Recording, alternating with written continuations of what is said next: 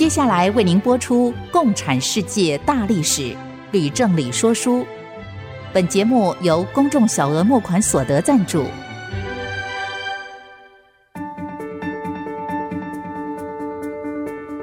共产主义的兴衰影响近两百年来的全球局势。认识共产主义，才能掌握二十一世纪的国际发展。全球视角，大历史观点。欢迎收听《共产世界大历史》，吕正理说书。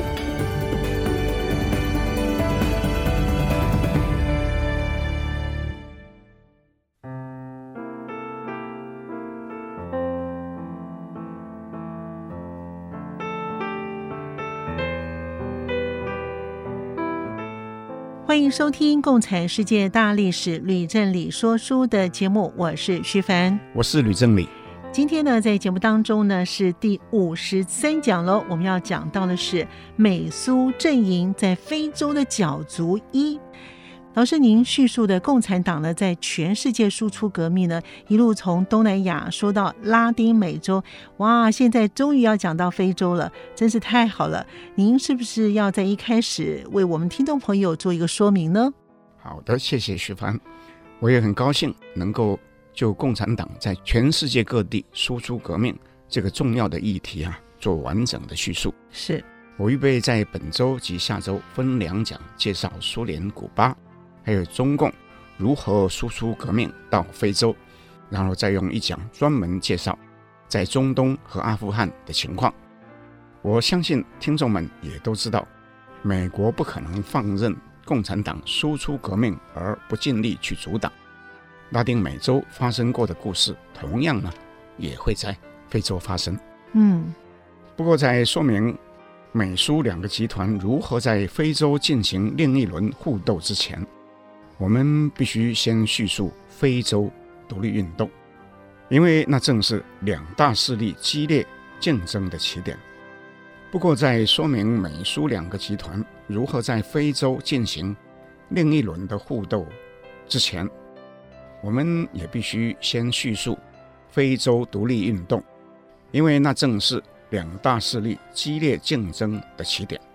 但若是要清楚地说明非洲独立运动，当然就要从白人在非洲殖民的历史呢开始讲起。哇，真是太好了！那么就先请老师呢告诉我们的听众朋友，非洲呢黑色大地究竟是如何落入白人的手中，沦为殖民地的呢？非洲之所以沦为白人的殖民地，我们在先前已经说过，那是因为从十五世纪起，葡萄牙和西班牙人开启了大航海时代，在此之后，就渐渐把一些西非国家变成他们的殖民地，到后来，英国人、法国人、荷兰人也接踵而至，迫使葡萄牙和西班牙让出一部分地盘来。又扩张到非洲中部和东岸。不过当时哈、北非地中海沿岸还有东非红海沿岸是属于强大的鄂图曼帝国，所以呢，沦为殖民地的时间呢就拖得比较晚。哎，请问老师，那非洲大陆究竟是如何被瓜分的呢？也就是说，究竟是哪些的白人国家占据了非洲的哪些地区呢？啊，谢谢徐凡问的这个好问题。不过在回答这个问题之前，我想先做一个说明和建议。我个人一直认为，研究历史最好是能同时参考地图，因为地图能帮我们更清楚地了解历史。各位听众，如果刚好手上有我写的《共产世界大历史》这本书，请翻开第三百九十四页，参考上面的非洲地图。如果各位没有这本书也没关系，就请上网查 Google 地图，或是任何您能够找到的非洲地图。嗯，好，所以我们的听众朋友呢，赶快这段时间是赶快搜寻一下啊。好的，好的。那找到了吗？找到了。啊，假设呢，您已经找到了，那我们就继续说书。好。如果以第二次世界大战爆发时作为观察点，法国和英国。是非洲最大的两个殖民国家，各占大约三分之一的面积。法国的殖民地主要是集中在非洲西北部，加上在东南外海的大岛马达加斯加。嗯，那么英国的殖民地呢，主要是从埃及、苏丹、南苏丹一直往南划，划到南非的一个长条的地区，然后再加上西北非几内亚湾沿岸的一部分地区。英国、法国以外的其他欧洲国家呢，他们的殖民地呢，相对就比较分散，分布在非洲的东西两岸。只有中间的一大块地区呢，是属于比利时，被称为比属刚果。整个非洲地区能够保持独立，幸免于白人殖民统治的，只有伊索比亚和赖比瑞亚两个国家。谢谢老师的说明。诶，我刚刚呢也是一面听一面看地图，诶，果然听得更清楚了，更能够了解呢白人在非洲的殖民地是如何分布的。不过我有个问题，请问老师，伊索比亚和赖比瑞亚为什么能够幸免于白人的殖民统治呢？雪凡又问了一个好问题哈。嗯，伊索比亚在非洲东北角，曾经也是一个强盛的帝国。哦，数百年来，虽然遭到鄂图曼帝国和列强的侵扰，却仍然能够维持国家的主权。在第二次世界大战刚开始的时候，伊索比亚曾经被意大利占领，幸而呢，依赖同盟国的帮助，把意大利人赶出去，因而呢，跟美国、英国哈、啊、是非常的亲近的。哎，听老师这么说呢，伊索比亚呢能够维持独立，其实不容易耶。那么赖比瑞亚呢？赖比瑞亚位于非洲西海岸，在基内亚湾西边的一个海角，在一八四七年建国。那么赖比瑞亚之所以能够独立建国，哈，关键的原因是在这之前呢，大约三十年。也就是在一八零七年左右，美国有一个由官方和民间共同成立的美国殖民协会。这个协会的成员呢，认为黑人在美国的大环境里面不容易发展，又造成美国社会为了黑奴还有黑白问题而发生严重的分裂，所以呢，就不如哈送黑人回到非洲。那么由于这个协会的支持者里面呢，有很多呢是身兼大奴隶主的重量级政治人物哈，包括美国第三任到第五任的总统都是啊。因此啊，他们就能够克服种种的困难哈，遣送了大约三万名美国的黑人哈回到非洲。那么其中有一半呢，集中在赖比瑞亚。哦，所以美国人这个想法以及做法听起来还真是不错哎。是啊，美国人其实一开始并不是想要做什么慈善事业哈。嗯。美国殖民协会的名称里面有“殖民”两个字，是。所以是不是说他的构想啊，其实就是呢，要在赖比瑞亚建立殖民地。嗯，是的，并且设有总督啊。嗯。可是呢，到了后来，因为财务的负担呢，是非常的沉重哈。他就不堪哈长期亏损，那就只得哈让黑人呢自行独立。哦，哦，原来是这样。但是呢，我觉得呢，赖比瑞亚呢还是蛮幸运的。不过，我想请问老师呢，除了伊索比亚、赖比瑞亚，那二次大战之前，非洲真的就没有其他的独立国家了吗？啊，确实是没有了哈。有人说哈。南非应该也算是早已独立哈，嗯，但是这个说法并不成立。为什么呢？在二次大战前，南非是英国的自治领，表面上尊奉英国国王，实质上呢是独立自主。不过是由少数的白人统治，对黑人实施彻底的种族隔离政策。对黑人来说哈，南非仍然是一个被殖民的国家。哦，谢谢老师的说明。不过呢，我还是想请问老师，您在前面几讲啊，曾经说到呢，埃及的纳瑟推翻了法鲁克国王，而建立了共和国。法鲁克王国难道不是独立的国家吗？徐凡，我又要谢谢你的好问题啊。埃及是文明古国，但从大约两千年前起，就次第沦为罗马人、波斯人。阿拉伯人、土耳其人和英国人的殖民地。嗯，一九二二年，英国宣布埃及独立，并且跟埃及一起共管苏丹。但是实际上，埃及在国防、外交都不能自主，只能说是英国的保护国。那么，一直要到一九五二年，纳瑟发动政变，成立共和国。埃及才算是一个独立的国家，不过又要等到一九五六年苏伊士运河事件之后，英法两国被迫撤离，埃及至此才算是拥有完整的领土跟主权。哎，谢谢老师的说明，这下子呢都完全清楚了。我们先休息一会儿，马上回来。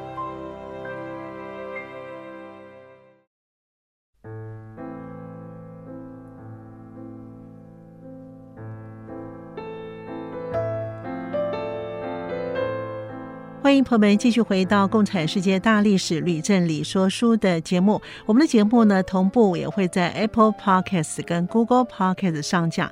如果呢你在 Podcast 收听的话，欢迎你呢按一下订阅，就会每一集收到我们的节目，收听非常的方便哦。老师，我们刚才呢，您说到了埃及的纳瑟推翻了法鲁克国王，而且他建立了共和国。后来又在苏伊士运河事件当中迫使英法两国撤离。哎，我猜这两件事情对于整个非洲大陆的所有的国家都发生了很大的影响喽。啊，徐帆，你说的完全对。纳瑟领导埃及独立建国以及苏伊士运河事件，是非洲近代史上的两件大事。嗯，非洲独立运动。的浪潮哈，从此就迅速由北往南哈席卷，在一九五七到一九五九三年之间哈，有摩洛哥、苏丹、突尼西亚、加纳和几内亚宣布独立。嗯，这五个国家如果不是英国，就是法国的殖民地。其中呢，前三者也就是摩洛哥、苏丹、突尼西亚。在北非，后二者也就是加纳跟几内亚，是在几内亚湾。哇，这三年之内有五个国家独立，哎，真是很快耶！徐凡，那只是前菜呀，啊，真正的大餐才要端上来啊！哇，真的吗？老师，您说的大餐是什么呢？一九六零年是非洲独立运动的高峰，被称为非洲独立年。在一年当中啊，有十七个国家呢获得独立。哦，果然是大餐呢，这么多啊！这十七国呢，包括查德、尼日、加蓬、马利、象牙海岸、刚果等等。我想我就不一一念出所有的国名，不过我必须指出，这些国家的地理位置都在非洲的北部，其中有十四个国家。是前法国的殖民地。法国呢，在第二次大战之后，国力已经呢大大不如前。嗯，法国的总统戴高乐哈没有办法阻止如火燎原的非洲独立运动，但是还是想尽力保留少数几个殖民地，其中最最重要的呢，就是阿尔及利亚。哦，原来戴高乐是想要保留阿尔及利亚为殖民地，但是阿尔及利亚人会愿意吗？老师，徐帆，你问的啊，正是问题的核心所在呀。嗯，回溯哈，二次大战期间，戴高乐发起一个叫做“自由法国”运动，对轴心国作战，获得了很多非洲殖民地的人民的支持，其中阿尔及利亚人出了很大的力量。戴高乐在战后却为了要保留殖民地而镇压阿尔及利亚人，的独立运动。哎，老师，为什么戴高乐坚决不让阿尔及利亚人独立呢？原因很简单，那是因为大约有一百万法国人居住在当地，不愿意放弃。哇，那问题就严重了，这里面有巨大的利益冲突。正是啊，阿尔及利亚人当然是非常非常的愤怒啊，嗯，就对法国呢发起战争，奋不顾身啊。那法国人呢，最终呢就不得不同意在一九六二年撤出阿尔及利亚，一百万法国人于是纷纷的逃回本国，造成法国全国呢大混乱。所以法国人呢不得不撤离非洲的殖民地。那么，请问老师，英国人呢？好问题哈、啊！继法国之后，轮到英国在非洲大撤退。在十年里面呢，有十几个英属殖民地宣告独立，其中比较大的呢有肯亚、坦桑尼亚、尚比亚和波扎纳等国啊，一直呢到南非的北边。另外，我想请问老师的是，这些国家获得独立之后，日子是不是就过得比以前好呢？那 这真是一个好问题哈、啊。非洲独立运动之所以飙起，那当然是因为白人对殖民地人民的掠夺跟歧视，引发非洲人强烈的民族意识。但是呢，对于许多非洲国家来说，哈，获得独立并不是问题的结束。而只是问题的开始。哎，这我不明白，为什么说获得独立并不是问题的结束呢？而只是问题的开始呢？徐凡要回答你的问题哈，我想最好是用实际的例子来说明。我就举苏丹为例好了。哇，太好了，老师要说故事举例了。我想呢，我和听众朋友们都很爱听。如同我在前面说过的哈。苏丹原本是由埃及和英国共管，在一九五二年，埃及获得独立以后，就和英国决定一起撤出。那苏丹呢，就突然呢，在一九五六年呢获得独立，但是苏丹呢并没有做好准备，因为国内有非常严重的种族和宗教问题。当时在北部大多是阿拉伯人。他们信仰伊斯兰教，南部呢却大多是黑人，信仰当地的传统宗教，或是基督教。北方的阿拉伯人在制定新宪法的时候呢，独断独行啊，完全不让南方的黑人参与。南方黑人却坚决不肯接受北方人制定的穆斯林律法，内战因而。在独立之前呢，就已经爆发了，并且持续了十七年，造成大约五十万人死亡。哇，内战持续了十七年，五十万人死亡，哎，那真的是太惨了耶！可是这还没完呢，还没完。是啊，从一九八三年起，内战再度爆发，这一次呢又打了二十二年，估计呢有两百万人死亡，其中大部分是死于饥荒。另外还有超过四百万难民流离失所，双方都付出非常沉重的代价。经过呢五十多年的战火洗礼，才终于呢分成北苏丹跟南苏丹。我真没想到更惨哎，打了更久的仗，死了更多的人。幸好终于把敌对的两边给分开了。可是问题呢也还是没有解决，还没解决。南苏丹后来又发生内战。一直持续到我们说书前几年呢，还在打。听众里面如果有比较注意国际新闻的，应该也会都读到相关的报道。那怎么办呢？被殖民统治当然不好，独立后问题又更大。那老师，您对于这件事情的看法呢？坦白的说哈，我花在研究苏丹的问题的时间还不够，所以没有资格哈说我知道答案。我只能和听众说，有时候问题哈、啊、比很多人在表面上看见它要复杂得多。如果以为答案很简单，那就是太天真了哈。是老师您说的对，解决问题的办法呢，往往不是一般人想象的那么简单。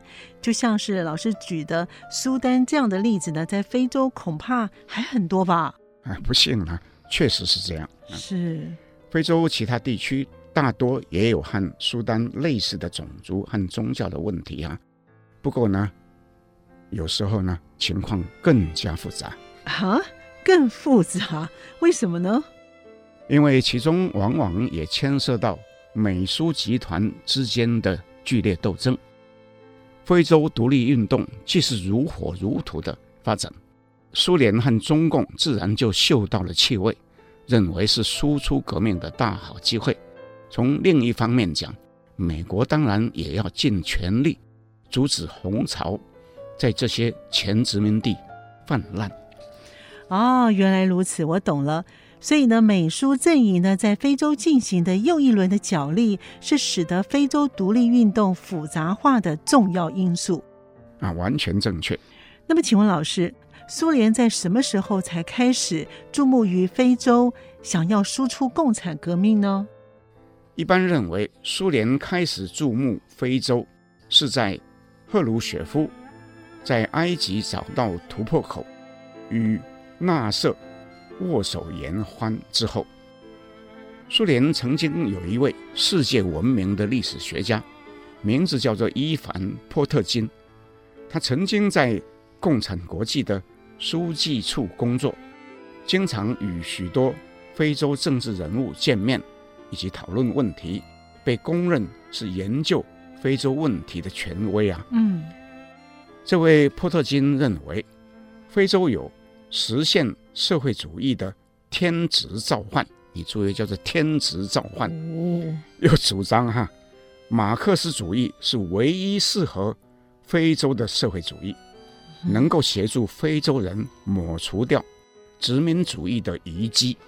哎，那么具体上，苏联究竟是如何把波特金的理论化为实际动作呢？从五零年代末起，苏联便已经联合捷克、东德、保加利亚等卫星国家，开始提供所谓的奖学金，哈，嗯，去招收非洲的年轻人，给予思想教育。传授他们种种游击队武装暴力活动的训练课程。那古巴革命成功以后，卡斯楚和格瓦拉也在他们原有的革命基地马斯特拉山上设立一个革命训练中心，广招非洲学生。所以呢，随着非洲独立运动开展，苏联跟东欧国家的顾问就逐渐呢出现在各国的。苏联大使馆，嗯，布里兹涅夫驯服了卡斯楚之后，更是开始呢，从古巴空运游击队到非洲直接参加战斗。哇，这越来越精彩了！我们也先休息一会儿，马上回来。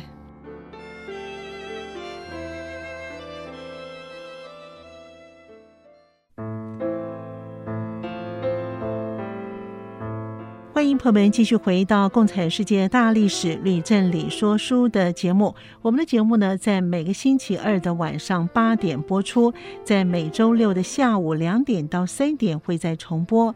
老师，从您刚才的叙述呢，苏联对于非洲，哎，可真是无比的重视。不过，我还是想请问的是，中共是不是在非洲也想插一脚呢？中共当然也关注非洲，是。周恩来在一九五五年出席万隆会议之后，嗯，不仅是和埃及的纳瑟交好，也认识了很多非洲国家的领导人。不过他还不敢走在苏联的前面，嗯。不过到了中苏交恶以后，中共便在参加一些亚非国家的会议的时候呢，大胆地说：苏联人、美国人还有欧洲人。一样都是白人，所以我们这些非白人必须团结起来呀、啊。周恩来呢，竟然说我们这些所谓的非白人要团结，哎，那不是很明显的在挑拨分化吗？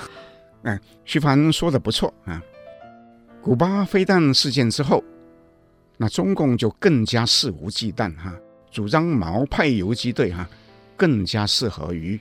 非洲国家，从一九六三年底起，周恩来亲自哈率团，在五十天内哈访问了十个非洲国家，并且在访问索马利亚的首都摩加迪修的时候，宣称整个非洲大陆是一片大好的革命情势。我在这里要做一个补充。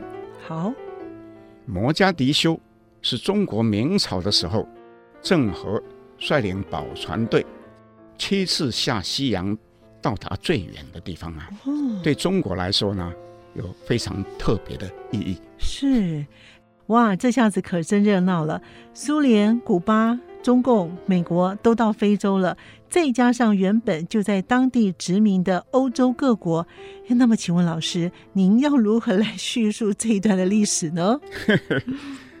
由于非洲从北到南一共有五十几个国家，那数目比拉丁美洲要多一倍，是，所以我们呢说书就不可能哈一一叙述，只能挑几个具有代表性的例子哈为听众说明。那老师，您要挑哪几个国家做例子说明呢？我们今天剩下的时间不多，只能说加纳和刚果两个国家。好，等到下一讲呢，我们再说其他四五个国家，好吗？太好了，这样子呢，我跟听众呢就听不完的故事。哎，那就请老师先开始说加纳吧。好的，嗯，加纳早期呢被称为黄金海岸啊。是，那一定是盛产黄金，是不是啊？没错，它的位置呢是在非洲西部啊，南临几内亚湾，是英国在非洲的殖民地当中第一个获得独立的国家。加纳独立运动的主要领导人是一位叫做恩克鲁马的人，他出身贫困，长大以后呢，却奇迹一般的哈。获得了奖学金啊，到美国去留学。哇，既然可以领取奖学金到美国留学，哎，那他一定是很优秀喽。徐凡说的不错哈，他不但是天资聪颖啊，又有领袖的才能啊，所以在美国十年期间呢，是非常的活跃，曾经参加发起组织成立一个非洲学生协会。嗯，不过呢，他也和一些马克思主义托派分子。也就是托洛斯基派的成员呢、啊、来往，嗯哼，因而呢被联邦调查局怀疑他是共产党人。恩克鲁玛后来呢就转到英国居住，也参加了很多泛非洲组织的去殖民化运动。最后呢，他就在一九四七年决定回到祖国黄金海岸，以实际的行动啊领导反抗英国殖民当局。哦，那么请问恩克鲁马他回国之后究竟采取了什么样的反抗运动呢？恩克鲁马组建了一个自己的政党，称为人民大会党。哦，又发起非暴力的示威、罢工，还有不合作运动。因此呢，就好几次哈、啊、被捕入狱啊。不过英国后来改采怀柔政策，同意成立议会。结果呢，恩克鲁玛。领导的人民大会党获得绝对性的多数议会席次，哇！因而就顺理成章哈，被任命为首席部长。听众如果听过我们在先前第五十讲讲到东南亚独立运动的历史，就会明白，英国对待加纳实际上跟他们怎么样对待马来亚、新加坡是类似的政策。所以恩克鲁玛可以说是很幸运的喽。哎，可以这么说。不过到后来呢，那就更幸运了。哦，为什么呢，老师？如同我先前说到，苏伊士运河危机事件爆发以后，英国知道已经无法继续保有在非洲的殖民地，决定一步一步弃守。因而呢，在第二年，也就是在一九五七年，就决定让加纳独立。恩克鲁马。于是就成为加纳独立后的第一任总理。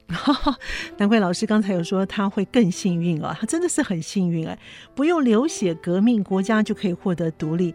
那么，请问他担任总理之后，他做了些什么事呢？恩克鲁玛就开始推动一系列的公共建设，比如马路啦、学校啊、医院等等，嗯，就获得人民拥戴。是，他又积极推动一个。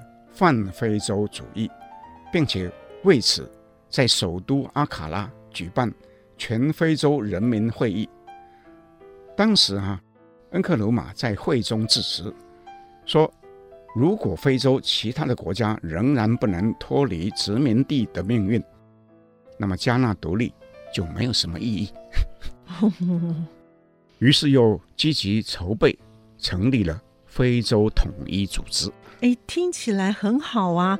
恩克鲁玛呢，不止呢求加纳一国好，他也愿意帮助其他非洲国家脱离殖民统治的命运。哎，他的志向可以说是十分远大哎，老师。哎，好是好啊，问题是，他花太多时间在国外的事务，而没有真正关注于自己国家的治理。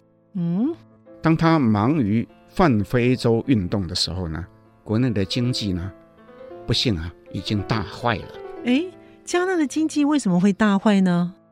由于恩克鲁玛政府推动的建设大多是规划不善，官员又大多贪腐，以至于农业、工业都无法提升，经济下滑，又导致了外债迅速的攀升，所以呢，工人就开始不满，发起了大罢工。恩克鲁玛却强行修宪改制。以便自己能够当选为总统，能够同时掌握行政和立法权，接着又用高压的手段呢、啊、来对付工人，诶，那不是就变成了集权统治了吗？哎，很遗憾哈，有一些革命家矢志推翻现有的政治体制，在获得了政权以后呢，却是和先前他所推翻的政权呢 没有两样啊，那甚至更糟啊。那当初呢，列宁就是一个榜样。不过，恩克鲁玛要怎样才能够解决他自己国家经济崩坏的问题呢？恩克鲁玛只好去向苏联和中共求援呐、啊。哦，并且在访问北京的时候呢，获得毛泽东、周恩来接见啊，同意要提供大幅的援助哈、啊。不过，他在一九六二年遭人行刺。虽然是幸免于难哈，心中却大为不安。是，于是又请苏联为他建立一支特别的卫队哈，开始布建反恐情报网。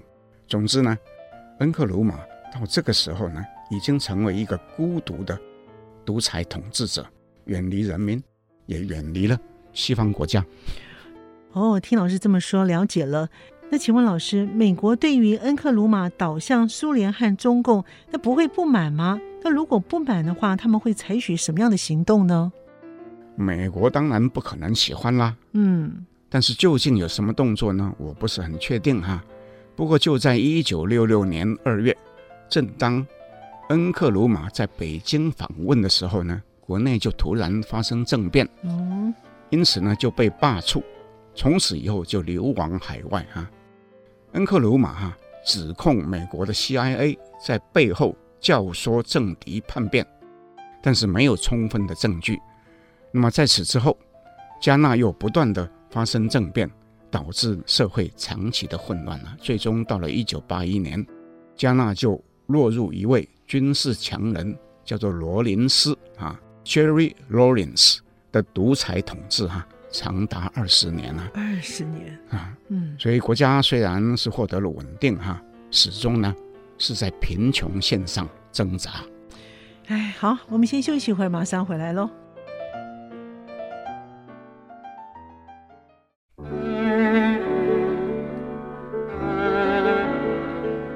欢迎朋友们继续回到《共产世界大历史吕振理说书》的节目。老师，刚才您叙述的加纳的恩克鲁玛，哎，真的是很可惜哎，但是又可悲哦。他一心想要帮助国家摆脱殖民统治，但是呢，不幸的最后呢，结果呢，国家仍然是陷入了动乱跟贫穷。哎，是啊，我也觉得非常的可惜啊。如同我在前面说到的。人们往往啊怀抱理想，憧憬国家的未来，但是如果把问题想得太简单，以为只要把眼前不满意的东西打掉就好了，那很可能会走错方向，是，最终并不一定会为国家人民带来什么好的结局，而只是悲剧。所以说呢，在破坏之后要如何建设啊，其实才是更重要的。是的。建设比破坏重要。老师说得好，我完全同意。那么还是要请老师继续说书。老师，您刚才说到要叙述第二个非洲国家是刚果，请问刚果在哪里呀？它是一个怎么样的国家呢？我先说明，非洲有两个国家叫做刚果哦，以一条名叫刚果河的大河为界。在独立之前，这两国分别是法国和比利时的殖民地，所以呢，被称为法属刚果和比属刚果。其中的比属刚果的面积比较大，在非洲的正中央。在比属刚果西边，跟它紧紧相连而面积比较小的一个哈，是法属刚果。后来两个国家分别获得独立。并且改名，法属刚果改称为刚果共和国，简称为刚果；比属刚果呢，改称为刚果民主共和国，简称为民主刚果。哇，老师，这真的是有点复杂，是不是呢？我来重复说一遍哦，在西边面积呢比较小的，原本叫做法属刚果，现在呢叫做刚果；在东边比较大的，原本叫做比属刚果，现在叫做民主刚果，是这样吗？啊，完全正确哈！谢谢徐凡帮我再说一遍哈。不过呢，我还有一件事情要跟听众说明。哦，请问是什么样的事情呢，老师？啊，是这样的哈，嗯，在我所写的《共产世界大历史》那本书里面，第三百九十四页那张地图上面是。刚果和民主刚果的标示哈错了。哦，左边标示为民主刚果的国家呢，应该是刚果才对，哦，在右边标示为刚果的国家呢，应该是改成了民主刚果才对哈，嗯，这是一个很大的错误哈。听众们，如果也买了这本书哈，我在此特别要向您郑重的道歉哈，并且呢，请您用笔改过来。我已经呢，请出版社哈，将来在重新印刷的时候呢。要把它改正过来。哇，老师您真的是很认真啊，还在做校对了哈。不过呢，我们要言归正传的是，请老师继续说书喽。因为老师您现在要说的是刚果，也就是呢在西边的那个比较小的，原本叫做法属刚果的国家，是吗？哎，徐凡说的对，嗯，我们现在要说的是刚果，另一个民主刚果，我也要讲，不过是在下一讲再去讲。好，那话说哈。在二次大战的时候，法属刚果也和北非的阿尔及利亚一样，坚决地支持戴高乐所领导的自由法国运动，以对抗轴心国。法属刚果的首都哈布拉萨维尔，甚至被称为是自由法国的象征性的首都。那么如前所述哈，法国人在压制阿尔及利亚独立运动的时候引起反抗。所以得到惨痛的教训，不是吗？是。所以呢，他就不得不在一九六零年允许刚果独立，而且在同一年，紧邻刚果西边另有原属法国的三个殖民地呢，也都获得独立。那老师，刚果独立之后是怎么样的一个情况呢？刚果在独立之前，事实上呢，已经呢出现两个分属不同的种族。又有不同的政治理念的党派呢，在互相对立。嗯，那么其中的一派是由一位原本是天主教神父，但是被解职的一个人，名字叫做尤卢啊，所领导。尤卢是亲西方，主张经济自由化，又排斥社会主义。那当然就是因为这样子获得法国戴高乐政府的支持。在独立之前呢，就已经担任了总理。可是犹如与思想左倾的政治对手啊，可以说是水火不容啊，早已经导致好几次的血腥暴乱事件。嗯，每一次都有好几千人，甚至是上万人丧生啊。哇！使得法国殖民地政府不得不命令军队介入，以维持秩序。哎，听起来很糟糕哎。法国政府呢，看起来是选错人喽。是啊，犹如后来由他所控制的国会选为第一任总统之后，那更是变本加厉，用暴力的手段对付异己，压制工会。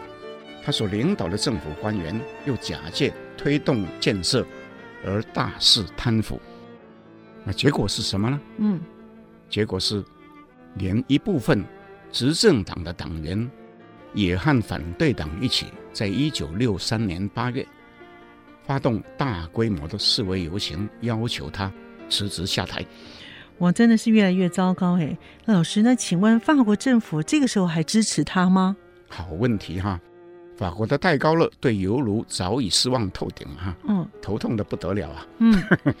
这时候当然拒绝继续支持他，而原来效忠于犹卢的军队，这时候也加入反对阵营，犹卢只得黯然下台哈，被迫流亡到国外去啊。